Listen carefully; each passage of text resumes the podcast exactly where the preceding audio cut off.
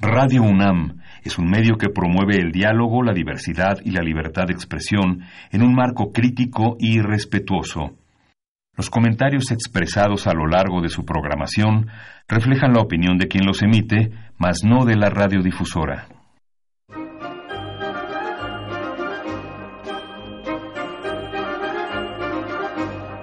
La Feria Internacional del Libro del Palacio de Minería y la Facultad de Ingeniería de la UNAM presentan La Feria de los Libros. Un acercamiento a la lectura.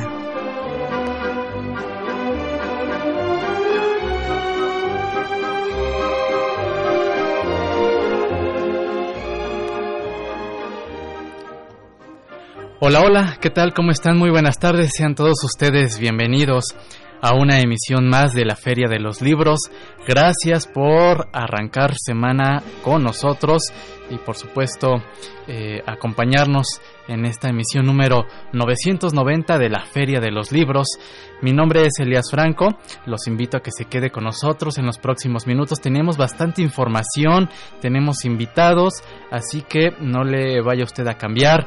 Eh, le recuerdo que tenemos vías de comunicación puede llamarnos al 5536 8989, puede enviarnos un tweet a nuestra cuenta arroba ferialibros y por supuesto eh, recordar que puede seguir esta transmisión a través de www.radio.unam.mx y si lo desea puede eh, enviarnos un correo electrónico a la feria de los libros gmail.com ahí recibimos con gusto sus sugerencias sus opiniones así que lo invitamos a ponerse en contacto con nosotros y para arrancar semana pues eh, tenemos eh, preparado una charla dos charlas una es en torno a una exposición que se titula uno a uno, Sol y Agua. Eh, estaremos charlando con Lina del Carmen Pulido Orozco. Eh, esta exposición está a punto de culminar ahí en el claustro de Sor Juana, en la Universidad del Claustro de Sor Juana, y eh, tendrán como cierre pues una conferencia magistral. ¿Quiere saber de qué se trata? Pues lo invitamos a que se quede. Y después de este enlace telefónico vamos a platicar con eh, Marco Fabricio Ramírez eh, en torno pues a un libro que publica la Asociación de Historiadores Palabra de Clio. Este libro lleva por título El territorio excluido, historia y patrimonio cultural de las colonias al norte del río de la Piedad. ¿De qué colonias vamos a hablar? Eh, ¿Cuál es el recorrido que por el que nos invitan eh, los autores de este libro coordinado eh, por María Eugenia Herrera. Bueno, pues vamos a charlar con Marco Fabricio Ramírez a propósito pues de este de este gran libro de investigación. Vamos a conocer la historia de algunas de estas colonias que conforman eh, pues este cuadrante de la Ciudad de México, el cuadrante eh, pues de la obrera, de la doctores. Vamos a conocer un poco de la historia y de su trascendencia, así que lo invitamos a que se quede con nosotros. Y bueno, pues tenemos libros de cortesía para todos aquellos que nos compartan eh, cuál cree que fue la importancia de este sector obrera doctores en el desarrollo de la Ciudad de México. Eh, si usted nos comparte su opinión respecto a esta a esta pregunta que formulamos, puede llevarse un ejemplar del título Palabras sobre el mimo, de la autoría de Etienne de Croix, cortesía de ediciones El Milagro. Tenemos un ejemplar del título Máscaras de Polvo, de la autoría de Oscar Peiró, cortesía de Editorial Berlum tenemos un ejemplar también de cortesía de Ignacio Manuel Altamirano de Tixtla a Europa, este es un libro autoría de Eligio Pérez Sánchez, cortesía de Grupo Editorial Sensontle y vía telefónica eh, se puede llevar el libro eh, Divorcio, Voces de Mujeres, Empoderamiento durante el matrimonio y su disolución. Este es un libro de la autoría de Luz María Rocha Jiménez, cortesía de Newton, edición y tecnología educativa. Eh, este libro lo, tuvimos la oportunidad de comentarlo con con su autora. Eh, también es un gran trabajo en el que pues también aborda toda esta transición y todo este eh, esta situación por la que atraviesa sobre todo la mujer cuando eh, se presenta pues un, este, esta, esta separación de pareja y todas las implicaciones sociales en torno al divorcio. Es un gran trabajo también de investigación de, de la doctora Luz María Rocha Jiménez. Eh, bueno, pues ahí están los libros de cortesía para esta tarde de lunes 29 de julio aquí en la Feria de los Libros. Hacemos pausa y regresamos con nuestro enlace telefónico. Leer es estar vivo. La Feria de los Libros. Continuamos aquí en la Feria de los Libros y damos la bienvenida vía telefónica a Lina del Carmen Pulido Orozco. Ella es directora del Colegio de Arte y Cultura de la Universidad del Claustro de Sor Juana y miembro del Comité Curatorial de Exposiciones pues, realizadas en esta universidad. Eh, Lina, ¿cómo estás? Muy buenas tardes, bienvenida. Hola, muy buenas tardes. Este, muchísimas gracias por este espacio. Al contrario, eh, gracias por tomarnos la llamada y eh, platicarnos sobre eh, esta exposición que está a punto de, cerrar, que tienen montada ahí en el claustro de Sor Juana, uno a uno, sol y agua. Platícanos primero de qué va esta exposición y posteriormente la forma en que estarán cerrando la muestra. claro que sí. Pues mira, eh, esta exposición forma parte de un proyecto que desarrolla la Universidad de Claustro Sor Juana a través del Colegio de Arte y Cultura. Eh, nosotros en el Colegio de Arte y Cultura tenemos en nuestro cargo las licenciaturas en Estudios de Historia de las Artes, Estudios y Gestión de la Cultura y Producción de Espectáculos. Y bueno, como parte de, o sea, para nosotros poder propiciar que haya una vinculación entre la teoría y la práctica eh, para nuestros estudiantes, eh, la universidad nos ha permitido utilizar este espacio que es el foro R38, que es una galería de arte, para que los estudiantes puedan llevar a cabo una serie de proyectos eh, que desarrollan con la supervisión de nosotros como colegio, de los administrativos y de los académicos, eh, y de sus profesores. Entonces, pues bueno, nosotros hemos desarrollado en primer término un comité curatorial, que es el que recibe todas las iniciativas de diferentes artistas, eh, y el comité selecciona qué exposiciones son acordes tanto a los objetivos estéticos eh, formales que persigue la universidad como también a cómo esto nos permite dar cumplimiento a pues la profesionalización de nuestros estudiantes. Así que eh, se forman equipos de trabajo de alumnos. En este caso para esta exposición de uno a uno fueron estudiantes tanto de estudios y gestión de la cultura como de estudios de historia de las artes que forman diferentes equipos y que ellos se encargan pues de todo lo que implica generar una exposición. Eh, es decir, tenemos una, un equipo que se encarga de la curaduría eh, y que bueno, ellos son quienes pues trabajan directamente con los, con los artistas, eh, se informan sobre pues bueno, qué es lo que ellos buscan transmitir, qué técnicas persiguen, cómo ha sido su formación, eh, cuáles son las piezas que valoran más y a partir de eso pues determinan cuáles son las, las piezas que se van a, exhibir, y con base en qué objetivo, ¿no? Ah, eh, tenemos también un equipo que es el de museografía, que ellos ya son los que, los que se encargan pues, de las cuestiones un poco más técnicas, por así decirlo, y un equipo de difusión que son quienes tienen que desarrollar las estrategias para eh, pues dar a conocer que está esta, esta exposición y pues traer públicos acá este, aquí a la universidad. Por supuesto, eh, pues una gran iniciativa de, de la universidad para los, eh, los propios estudiantes. Y eh, platícanos ahora quiénes son eh, los artistas que eh, están exhibiendo aquí en esta galería Foro R38.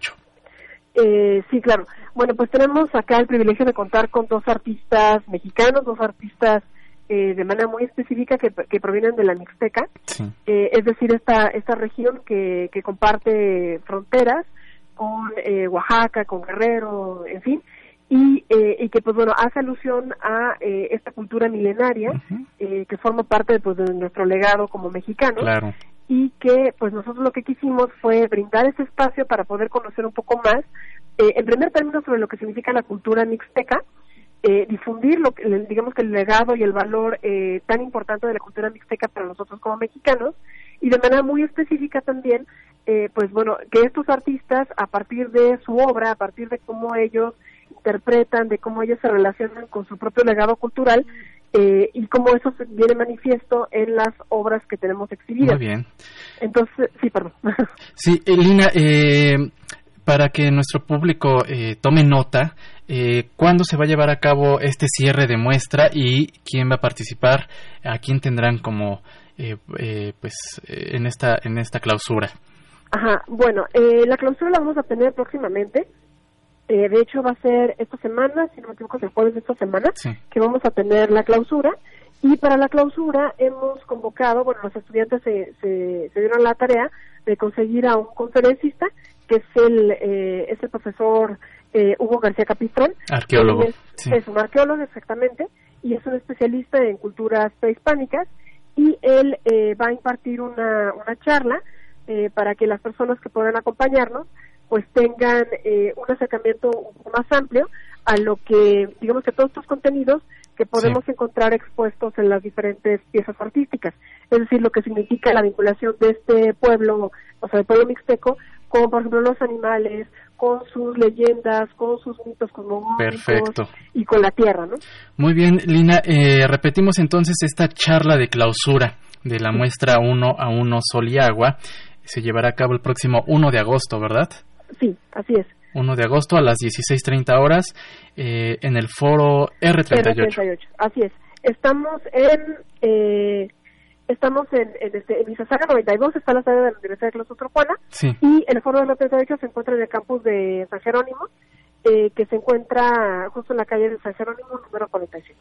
Perfecto, pues ahí la invitación para todos nuestros eh, escuchas que nos están aquí acompañando en la Feria de los Libros para conocer este trabajo, esta labor de la universidad y por supuesto la obra de Mario Carrizosa y Santiago Savi. Muchas gracias, Lina del Carmen. Muchísimas gracias a ti. Muchísimas y gracias. Invitamos a todo tu auditorio. Ojalá que puedan acompañar. Claro que sí, la invitación es ya, ya está abierta y bueno, pues ahí eh, la, la opción para esta semana a conocer esta, esta, este trabajo plástico de artistas mexicanos y que eh, encuentran foro a través de la Universidad del Claustro de Sor Juana. Nosotros hacemos una pausa y regresamos con nuestro invitado para platicar del libro El territorio excluido, historia y patrimonio cultural de las colonias al norte del río de la Piedad. Regresamos.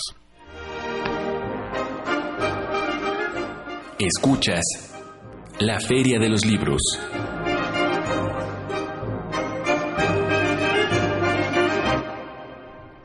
Estamos de vuelta en la Feria de los Libros y damos la bienvenida y saludamos a Marco Fabricio Ramírez. ¿Cómo estás? Muy buenas tardes, bienvenido. Muy bien, encantado de la invitación a nombre de Palabra Pío. Es un placer estar aquí en Radio Nam. Al contrario, pues Marco es el presidente.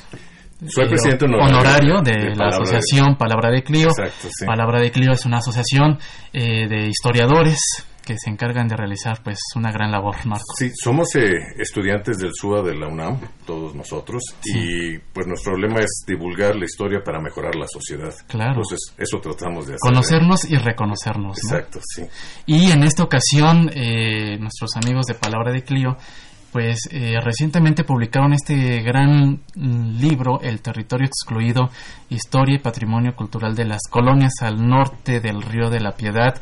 Marco, eh, pues eh, al, al, estar revisando este título, bueno, pues de pronto me voy encontrando aquí en el, en el índice hacen un recorrido pues por la colonia Tránsito, la colonia Esperanza, la colonia Vista Alegre, eh, la colonia Doctores, la colonia Obrera, eh, la colonia Buenos Aires, la Algarín, Algarín la Paulino, la Navarro, Paulino Navarro. Sí. Eh, me gustaría saber primero eh, cuál fue o qué motiva a, a, a, ti y a los colegas a platicarnos y mostrarnos este sector de la ciudad. ¿Por qué y para qué? Bueno, inicia con la, la el mérito es de nuestra coordinadora, de Marugenia Herrera. Sí. Ella estudia esa, esa zona desde hace mucho tiempo eh, fundamentalmente por sus orígenes prehispánicos. Uh -huh. Ahí estuvo uno de los eh, antiguos barrios de la Gran Tenochtitlán.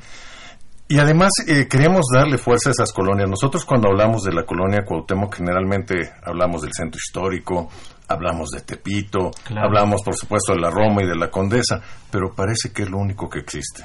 Entonces había que darle visibilidad a otras colonias que están en esa eh, delegación y que tienen una importancia eh, brutal para lo que es la historia de nuestra ciudad.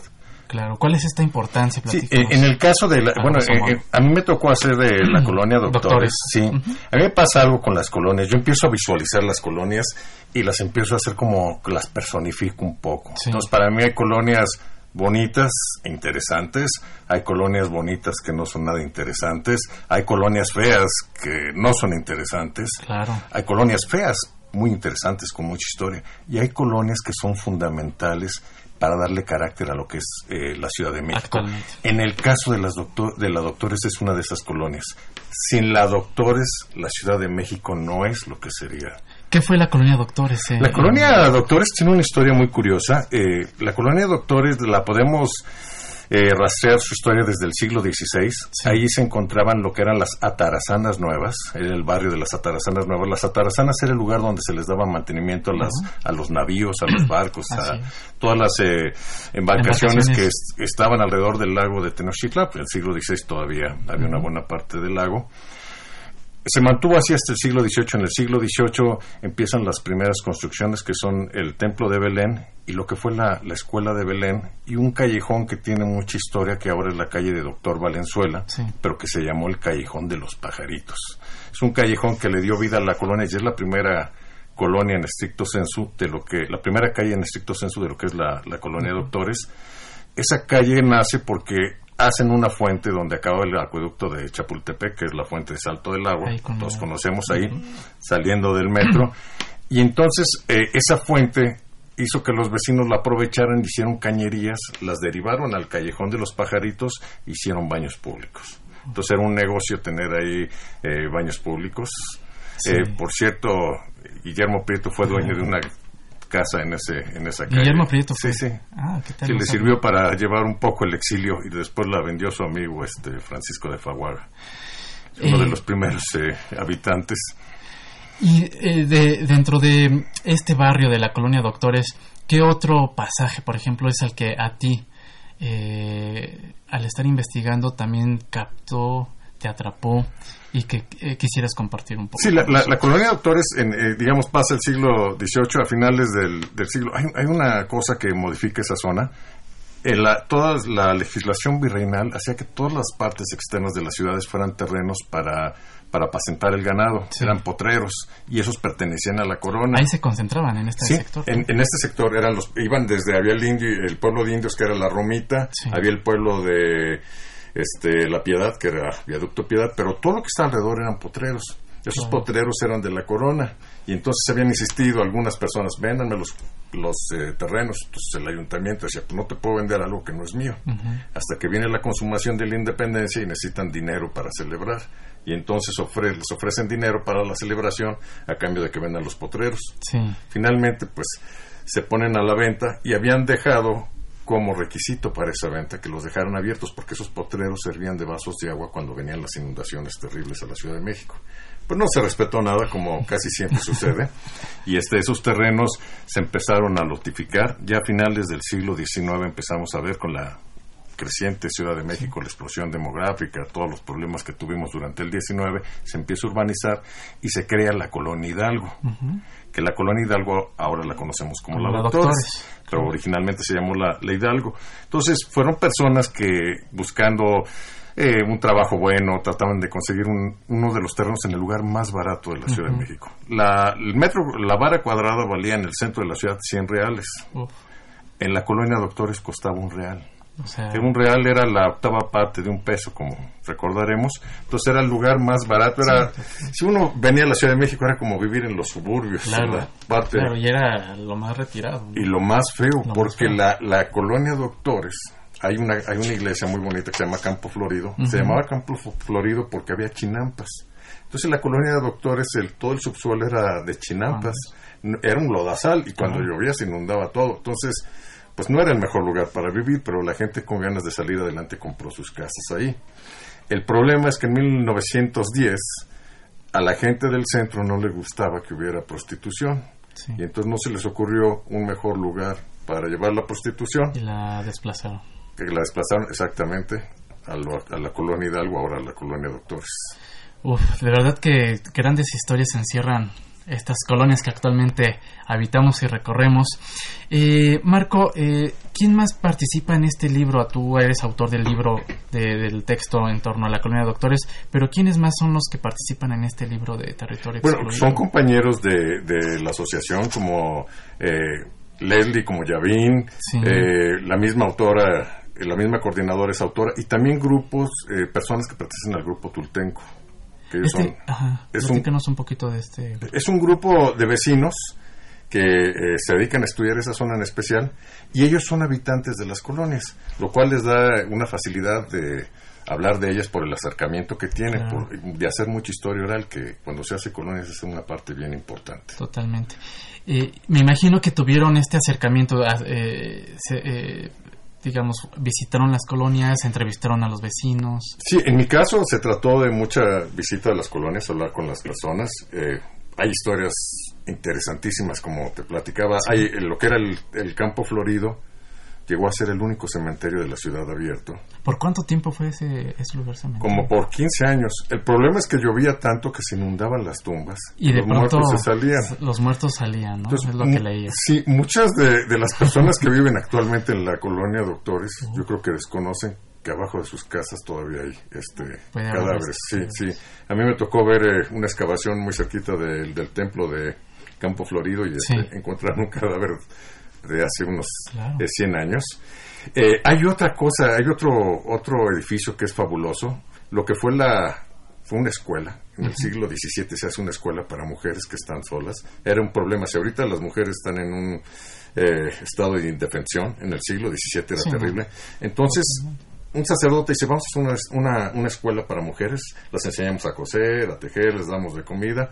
Y ahí estuvo, se fue construyendo poco a poco hasta que viene la ley de amortización y entonces en ese momento la convierten en cárcel, que fue la terrible cárcel de Belén. Todos recordamos, ¿no? Que unas historias de horror que, que salen de, esa, de ese lugar. Pero lo que es curioso y esas vueltas tan fantásticas que da la historia, la cárcel de Belén se destruye y se crea el Centro Educativo Revolución, que es el que está ahorita en Metro Valderas, siendo una de las escuelas en su tiempo la más moderna, con mejores instalaciones, daban inglés, bueno, salió hasta hasta en el cine esa, esa película. ¿sí? ¿sí? sí, y bueno, pues ahí la escuela está en esa esquinita de, sí, que, de Valderas. Exacto, que ese es también lo que tiene la, la, la doctora, ¿no? Por otro lado tienen lo que es eh, la Catedral de la Lucha Libre. Claro. Y entonces ahí está, y además es fabuloso porque todo lo que tiene que ver con la lucha libre, toda la cultura que se crea por las máscaras, toda esa magia. Yo, yo creo que la, la lucha libre nos encanta porque es el único lugar donde los buenos casi siempre ganan, ¿no? a diferencia de lo que sucede en otros lados. Entonces, eso se conjuga, ¿no? Con la, con la colonia educación, por otro lado diversión, por otro lado había tres lugares este míticos, fabulosos. Marco, ¿qué te parece si vamos a escuchar un poco de música? Muy bien. Y, y regresamos, eh, ya nos quedan pocos minutitos, pero vamos a escuchar algo de música. Este es un fragmento de un baile sonidero en la colonia Doctores realizado en la explanada del monumento a Lázaro Cárdenas allá ah, hace, hace un par de años. Magnífico. A propósito de que estamos charlando de este cuadrante de la Ciudad de México y regresamos para platicar con Marco Fabricio Ramírez a propósito de este libro Territorio Excluido.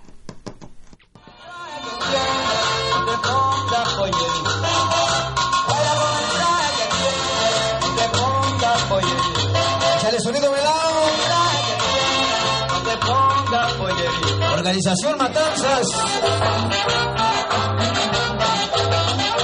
Gracias, señor Miguel. Mi madrina Martita.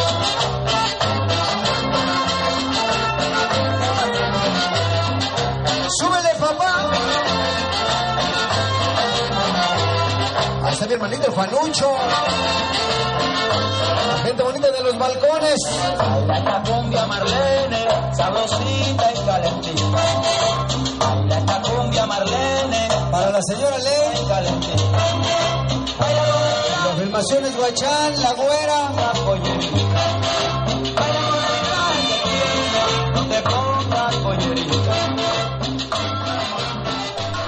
Pues ahí está un poco de música para esta tarde de lunes 29 de julio aquí en la Feria de los Libros algo de música sonidera de la colonia Doctores.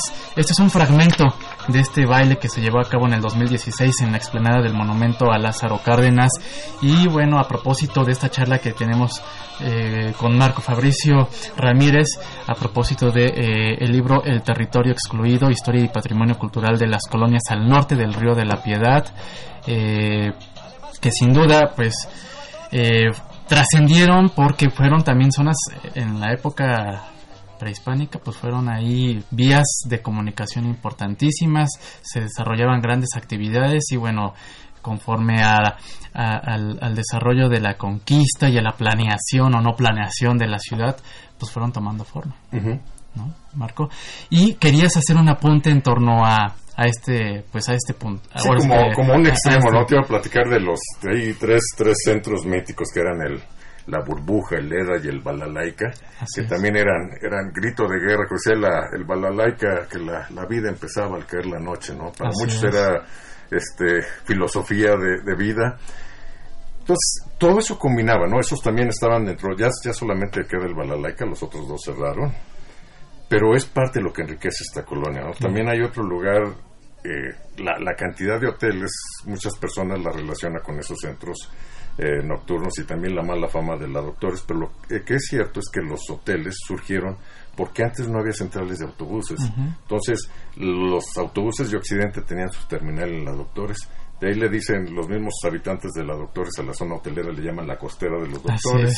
Entonces, como una reflexión. Y, pues, por supuesto, el, el mercado algo que es un mercado único en la ciudad. Y referente actualmente gran cantidad de personas acuden al mercado Hidalgo. Sí, el mercado Hidalgo tiene dos vertientes. Primero, o, dos cosas que buscar. Las personas que se dedican a la plomería, tienen algún problema en sus llaves y demás, dicen que si no encuentran lo que están buscando en el mercado de Hidalgo es que no existe. Claro. Y esto viene de una larga tradición. Son, ellos, todos ellos son nietos de los llamados fierreros que empezaron a vender pues, cosas que se encontraban.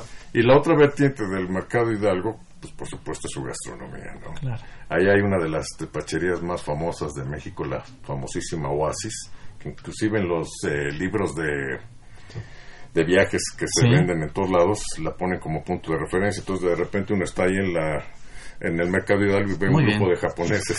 Marco, pues el tiempo se nos está terminando. Eh, para que nuestros amigos se acerquen, pues este libro lo, lo, lo tienen de manera gratuita en línea. Sí, este libro está, como muchos otros libros, yo les recomiendo que se den una vuelta a nuestra página, es www.palabradeclio.com. Ahí hay muchos libros, eh, los pueden bajar completamente gratis, están a disposición de todos. También tenemos nuestra revista Diacronías, también la pueden bajar, vale la pena. Eh, a nosotros cada vez que alguien baja un libro nos da mucho, mucho gusto porque nos ayuda a divulgar entonces, este, sí, recomiendo amplísimamente que se, se den una, una vuelta a nuestra página. Así es. Tenemos eh, Twitter, Palabra de Clio, tenemos nuestro blog, Palabra de Clio, y... Y nuevamente la página, si nos recuerdan. www.palabradeclio.com. ahí pueden descargar pues este y todos los demás títulos publicados por la asociación. También les trajimos algunos este, ejemplares para, de regalo para tus radioescuchas.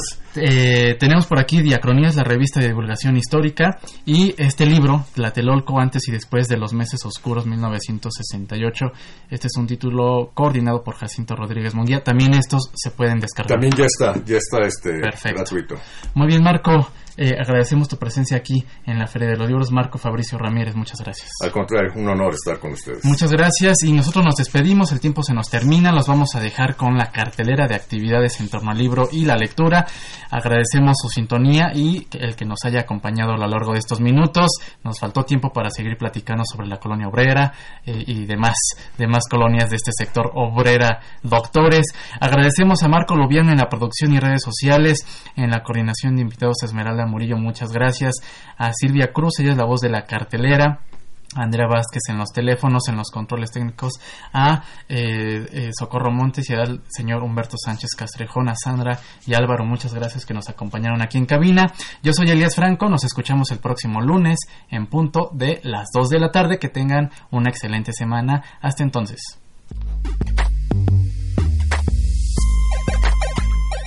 En el marco del ciclo Charlas de Cine y Literatura, el Instituto Nacional de Bellas Artes y la Cineteca Nacional invitan a la proyección 10 de Abbas Kiarostami.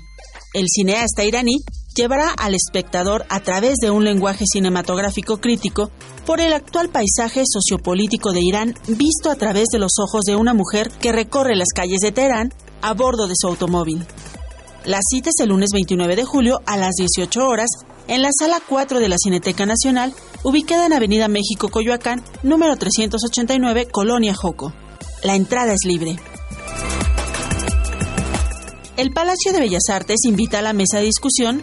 El Palacio de Bellas Artes invita a la mesa de discusión El legado de Tablada, como parte de la muestra Pasajero 21, El Japón de Tablada que exhibe el Museo del Palacio de Bellas Artes, se organiza esta mesa en la que especialistas hablarán sobre el legado de uno de los escritores más innovadores de la literatura mexicana. La cita es el martes 30 de julio a las 19 horas en Avenida Hidalgo número 1, Colonia Centro. La entrada es libre. Como parte del ciclo Tiempo de Contar, la Biblioteca Pública Nezahualcóyotl invita al recital Cuentos para tejer, telar para leer. El espectador se sumergirá en las profundidades gramaticales de historias llenas de imaginación y belleza. Participa Janet Pantosky. La cita es el miércoles 31 de julio a las 11 horas en la Biblioteca Pública Municipal Rey Nezahualcóyotl, ubicada en calle 8 y avenida Higinio Guerra, Nezahualcóyotl, Estado de México. La entrada es libre.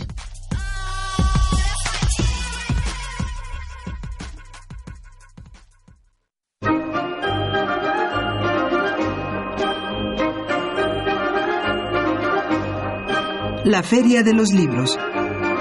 Un programa de la Feria Internacional del Libro del Palacio de Minería que organiza la Facultad de Ingeniería en coproducción con Radio UNAM. Idea original Fernando Macotela.